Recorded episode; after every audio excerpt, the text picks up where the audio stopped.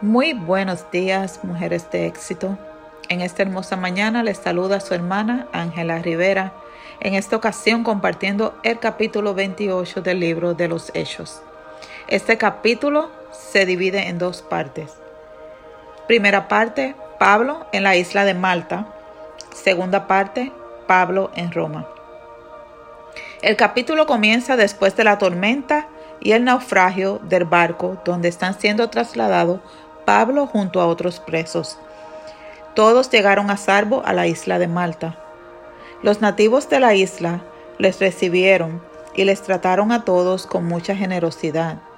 Encendieron un fuego para que se calentaran. Y Pablo, que aunque era prisionero, siempre tomaba la iniciativa de guiar y ayudar, tomó unas ramas secas para mantener el fuego y cuando las arrojó, una serpiente se le colgó de la mano. Cuando los nativos vieron esto, rápidamente cambiaron su percepción y pensaron que esto le acontecía como consecuencia de ser un criminal o alguien que escapaba de la justicia. Pero Pablo sacudió la víbora en el fuego y no sufrió ningún daño. Aquí podemos ver la protección divina. Ellos esperaban que se hinchara o que cayese muerto de repente. Pero después de haber esperado mucho tiempo y viendo que ningún mal le venía, cambiaron de parecer y entonces dijeron que era un dios. El hombre principal de la isla era Publio, quien les recibió y les hospedó con mucha amabilidad por tres días. Y acontece que el padre de Publio estaba en cama, enfermo de fiebre, y Pablo entra a verle, y dice el capítulo número 8, y después de haber orado, le impuso las manos y le sanó. Continúa diciendo que, hecho esto, también los otros que en la isla tenían enfermedades venían y eran sanados. Y estos, por agradecimiento, les honraron con muchas atenciones y le proveyeron todo lo necesario para continuar el viaje a su destino final. Qué hermoso que allí en la isla de Malta Pablo pudo predicar el Evangelio, no dando un sermón, sino con sus acciones.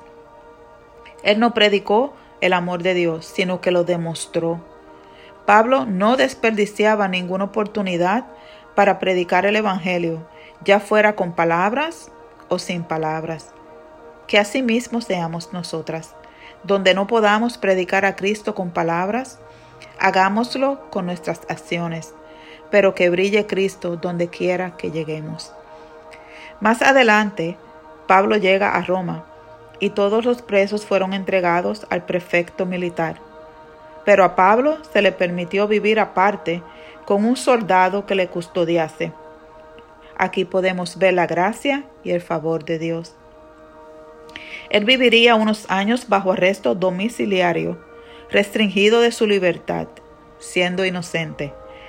En una situación como esa, muchos nos hubiéramos frustrado, desanimado, deprimido y encerrado en nuestras propias penas.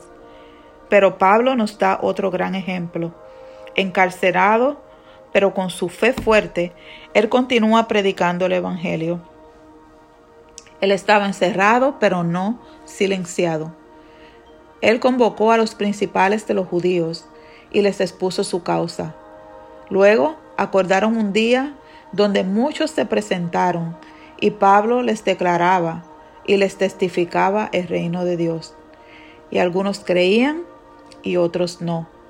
Y dice el versículo número 30, y Pablo permaneció dos años enteros en una casa alquilada, esto bajo arresto, y recibía a todos los que a él venían, predicando el reino de Dios y enseñando acerca del Señor Jesucristo abiertamente y sin impedimento. Mujeres de éxito.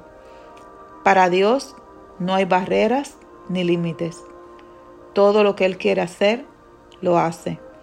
Solo tenemos que estar dispuestas y no permitir que las circunstancias de la vida nos encarcelen. La vida no es fácil y nunca pasa como la planeamos. Quizás nosotras nos encontremos en diferentes cárceles, cárcel de depresión, de adicción, de enfermedad, de escasez financiera, de luto, tú puedes nombrarlo. Pero no podemos estar calladas, porque hay personas que necesitan conocer de la gracia, el favor, el amor y la salvación de Cristo.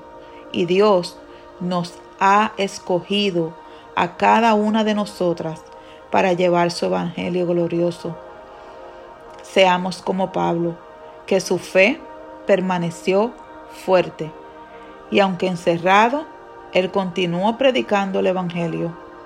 No nos quedemos calladas, con palabras o sin palabras, prediquemos a Cristo. Bendiciones.